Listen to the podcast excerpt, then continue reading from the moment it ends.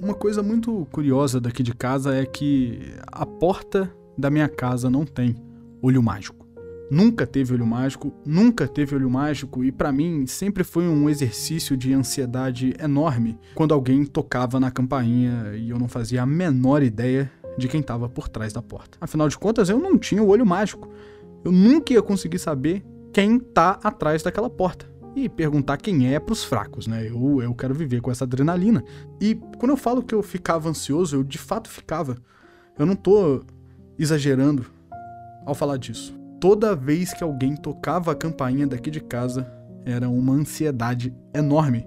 E depois de um tempo eu comecei a observar um pouco mais esse momento e perceber por que, que eu ficava ansioso. Eu simplesmente não sei e não posso saber quem tá atrás da porta.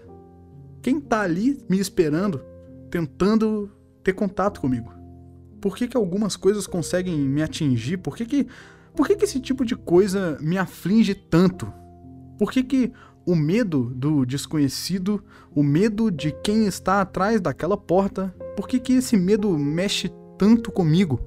Eu não sei quem está atrás da porta e talvez eu só devesse ir lá e abrir a porta e ver quem é. Só assim eu vou saber. Mas muitas vezes essa ansiedade de saber quem está atrás da porta me impediu de abrir a porta. E quando eu abri a porta, já não tinha mais ninguém lá. E depois de muitas portas abertas e muitos ninguéms do lado de fora me esperando, eu percebi que talvez o problema fosse eu e não a porta não ter olho mágico. Talvez eu só devesse parar de pensar em como eu vou abrir a porta, quem está do outro lado, como eu vou reagir a essa questão e ir lá e simplesmente abrir a porta. E depois de muito pensar, e de muito reviver esse momento várias e várias vezes, eu percebi que, na verdade, essa história nunca se tratou sobre portas.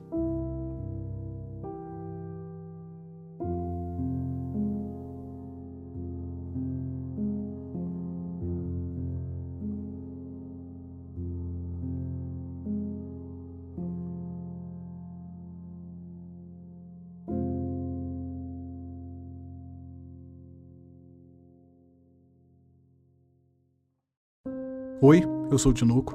E se você já ouviu esse podcast alguma vez, cogite avaliar pelo menos em 5 estrelas, eu ficaria muito feliz em receber vocês aqui na minha casa. Se você quiser ter um contato mais direto comigo, arroba TV em todas as redes sociais.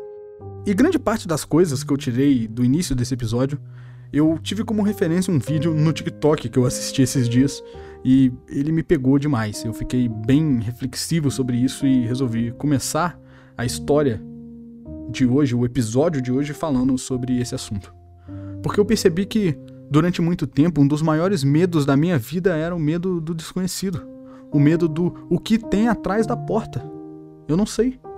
E o medo de responder não sei para as coisas me fez perder muitas coisas na minha vida. Muitas oportunidades, muitos momentos que eu deveria ter agido e não agi. E que hoje eu ajo. E por ter agido, a minha vida mudou de uma vez por todas. Esse é um processo que exige muita humildade e muita disciplina de fato. Você precisa ser muito humilde para entender que você não sabe o que tem atrás da porta e nunca vai saber. Só que é muito difícil para um ser tão evoluído quanto nós, né? A gente cresce com a ideia de que o ser humano, ele não erra, ele tem o pensamento certo, ele não tem dúvida sobre o que ele faz, porque ele é o ser racional. Mas até que ponto a nossa racionalidade de fato vale a pena? Quando eu me questiono antes de abrir a porta, quem será que tá lá? Eu sei que não existe resposta. Eu vivo num grande gato de Schrödinger de portas sem olho mágico. E é desesperador isso, porque a vida é isso. A vida é uma grande caixa e cada um de nós é um gato. Um gato de Schrödinger. De Schrödingers. Não sei falar o nome desse cara. Mas deu para entender o que eu tô querendo dizer? Talvez a gente devesse parar de pensar tanto em como resolver o problema e simplesmente ir lá e resolver. E isso mudou a minha vida, porque eu realmente apliquei isso esse ano. Na verdade, eu sempre apliquei, uma das perguntas que as pessoas mais fazem para mim é: como? Tinoco, como você suportou oito anos fazendo vídeo pra internet, sem parar. Eu tinha 15 anos quando eu comecei, 14 anos. Eu assistia vídeo desde os 10 e eu sempre fiz. Como que alguém consegue ter disciplina aos 14 anos de idade? E a resposta para isso, e a resposta que eu sempre tento dar e que eu acho que é a certa, é que eu não tive disciplina. Eu não pensei sobre isso, eu só fiz. Eu vejo que muitas pessoas hoje ficam encucadas com as coisas e ficam pensando em como resolver as coisas, como ter mais disciplina, como ter motivação, mas nada disso existe de fato. Motivação? O que, que é motivação? Eu perdi 30 quilos esse ano e eu nunca precisei me motivar, eu só levantei da cama e fiz. Quando eu parei de pensar tanto em eu preciso arrumar motivação e simplesmente fiz independente disso, foi aí que eu comecei a me mover de fato. Porque a gente gasta muito tempo tentando encontrar soluções para as coisas insolucionáveis. Por que, que a gente acredita? Quem colocou na sua cabeça que você precisa de motivação? Quem colocou na sua cabeça que para você realizar alguma coisa você precisa passar por outra? Isso é um processo muito doloroso. Esse processo de aceitação da nossa insignificância é um processo que Sócrates tenta ensinar a gente há muito tempo. Quando ele diz só sei que nada sei. Quando você começa a reparar na vida como ela realmente é, você percebe que as coisas mais simples que Sócrates falava está em tudo, na verdade, e que nada é tão simples quanto parece. A frase só sei que nada sei, ela é meio óbvia e todo mundo agora acredita nisso, mas você de fato acha que você não sabe de nada? Você questiona absolutamente tudo ao seu redor? Porque hoje eu posso dizer que eu questiono, ou pelo menos eu tento questionar. E isso mudou a minha vida de uma vez por todas de uma forma inacreditável. Foi um 360 incrível e que eu faria de novo e de novo e de novo infinitas vezes. Porque o processo da dúvida, o processo de você enxergar a sua própria dúvida e enxergar o que você não sabe, é um processo que exige muito de você. Vai exigir calma, vai exigir disciplina, vai exigir que você entenda que você não entende. E isso é um processo de humildade gigante. Talvez acima de ser um grande sábio, Sócrates foi um grande humilde.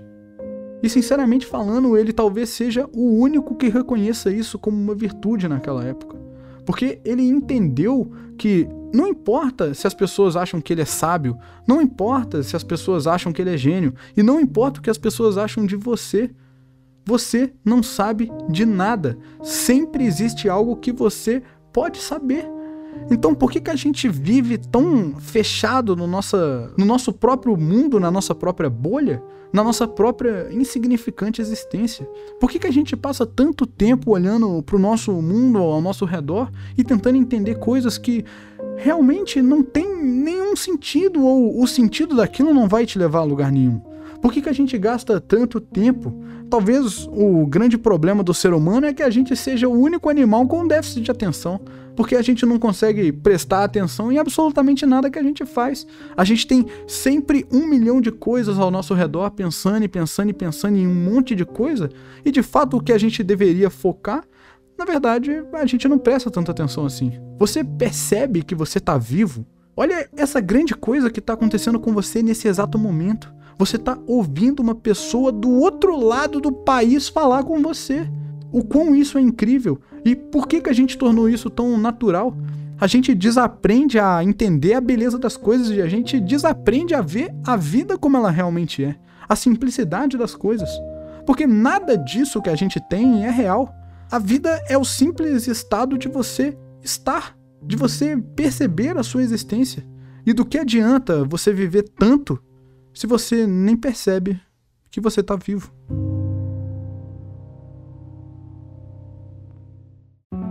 Recentemente eu tenho recebido cada vez mais mensagens de vocês. Todos os dias, todas as horas, eu recebo pelo menos uma dezena de mensagens de vocês que escutam o podcast e falam que isso muda a vida de vocês e que mudou a forma de vocês enxergarem o mundo. Vocês não têm noção do quanto isso é gratificante para mim.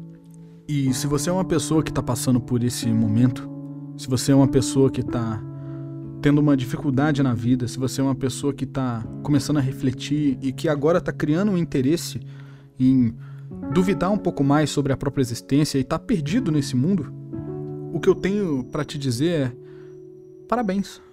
Parabéns por você ter humildade para entender a vida, para tentar entender a vida.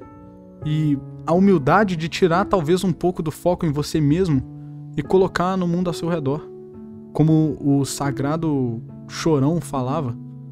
Alguém te perguntou como é que foi seu dia? Como que você tá? Para para perceber isso agora. Como é que você tá de fato? O que você tá sentindo sobre a sua vida, sobre as coisas ao seu redor, sobre o mundo à sua volta? O que que você tá sentindo? Você tem se perguntado isso ou você só tem vivido um dia atrás do outro? Você tem pensado sobre o que você de fato tem feito? O que eu fiz de maior mudança na minha vida foi perceber que eu estou vivo e entrar em um estado de meditação profunda onde eu entendo quem eu sou e percebo o meu lugar na minha própria vida. E o ponto para mim é que eu questiono tudo isso eu não quero encontrar respostas, eu quero seguir questionando para sempre.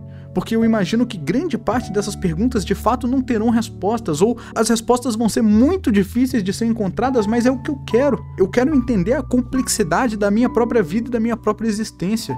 Eu estou disposto a abdicar de tudo que eu tenho e de tudo que eu já construí internamente e pessoalmente falando, para que eu de fato encontre o que eu quero, o que eu amo e o que eu realmente gosto para que eu me encontre. E é extremamente necessário você passar por esse momento de, beleza, eu, eu tô perdido, quem eu sou de fato? Esse é o primeiro passo.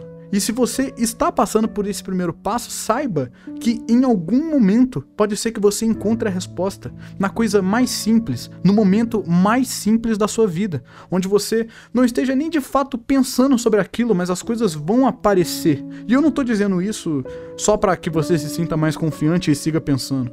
Eu estou dizendo isso porque essa foi a minha experiência. Quando eu pensei sobre a minha própria vida e questionei, e não fiquei esperando uma resposta, tentando entender as coisas, falando, eu preciso pensar nisso, eu preciso pensar nisso, qual é a resposta disso? Quando eu parei de buscar a resposta e me concentrar mais na minha própria pergunta, as coisas mudaram na minha vida. Porque eu parei de me importar com o fato de nada ter uma resposta e comecei a perceber a beleza e a grandeza da dúvida quando você tenta quase que sair do seu corpo e se enxergar em terceira pessoa, se enxergar como alguém que não é você, ter a visão que uma pessoa tem de você. Quando você faz isso, você perde o senso de eu preciso resolver as coisas, eu sou o centro. Quando você começa a perceber que existe vida ao seu redor, que o seu pai tem uma vida, que a sua mãe tem uma vida, que seu irmão, sua irmã, seus amigos, seus parentes, todos eles têm uma vida. E cada pessoa que você vê passando na rua quando você olha pela janela também tem uma vida, tão complexa e tão cheia de dúvidas quanto a sua. Então, por que, que a gente acha que existe uma resposta? Ninguém sabe de nada. Ninguém na face desse planeta, em qualquer lugar que esteja, tem a resposta. Então, porque você deve ter a resposta, tá tudo bem se você não tiver. Porque quem disse que existe uma resposta? E quem disse que você precisa encontrar alguma coisa? Quem disse que nessa grande ilha deserta que a gente está vivendo existe um tesouro escondido e que você tem que encontrar? Quem te disse isso? É a mudança de perspectiva. Recentemente eu vi um comentário num vídeo meu que mexeu muito comigo e eu achei ele muito interessante, eu até respondi. Era de um vídeo que falava sobre o campo magnético da Terra e como a vida que a gente tem hoje só existe por conta de algo que é invisível e que está ao redor da Terra e que ninguém sabe que existe. E eu proponho nesse vídeo a pessoa pensar sobre um pouco mais como a vida é sensível e como a vida é frágil e pode mudar o tempo inteiro. E um dos comentários foi dizendo meio que: olha como tudo se adequou para a vida existir. Olha como tudo é perfeito para a existência da vida, né? Tudo isso aqui só é assim para que a vida exista. E esse comentário ele é muito interessante, é bonito, mas ele ao mesmo tempo é perigoso. Porque você tem uma inversão de valores, você tem uma inversão de perspectiva, você embaralha toda a linha cronológica de ideias. Quando você para para pensar nisso, você percebe que, na verdade, as coisas não estão ali perfeitamente colocadas para que a vida exista, mas sim que a vida só existe porque essas coisas estão perfeitamente colocadas ali. Aconteceu dessa forma. A realidade é o inverso. A realidade não é que as coisas ali são perfeitas para que a vida surgisse, mas que a vida só surgiu perfeitamente da forma que ela é porque aquelas coisas estão ali de forma perfeita. Então, o que, que veio antes? O magnetismo da Terra ou a vida humana? Óbvio que foi o magnetismo. Então, é a gente perceber esse tipo de coisa. Esses valores que a gente tem tanto na nossa mente, esses dogmas que a gente tem tanto na nossa cabeça. E por incrível que pareça, esse sentimento que você está tendo agora, esse sentimento que eu tive durante muito tempo, que você quer mudar, que você quer duvidar, que você quer perceber, foi esse sentimento que eu tive e que Nietzsche também teve. Porque Nietzsche propõe que você deve aceitar a vida como ela realmente é. E quando você conseguir tirar as lentes desse mundo fantasioso que a maioria das pessoas existe, você vai se tornar o super-homem, o Ubermensch, que é a pessoa que conseguiu superar os dogmas da sociedade, que conseguiu enxergar a sociedade por fora daquilo que as pessoas impõem para você, que conseguiu dar um passo atrás, que entendeu que na verdade eu não sou tudo e que eu não sei de nada, e que agora conseguiu dar dois passos à frente. É isso que Nietzsche propõe, e é isso que eu tanto amo na filosofia.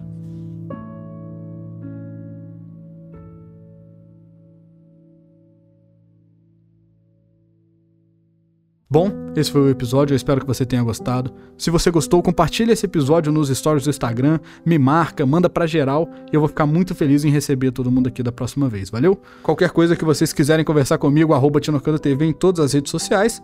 Muito obrigado pelo seu acesso e até o próximo episódio. Valeu, fala um grande abraço do Tinuco e lembre-se, a existência é passageira.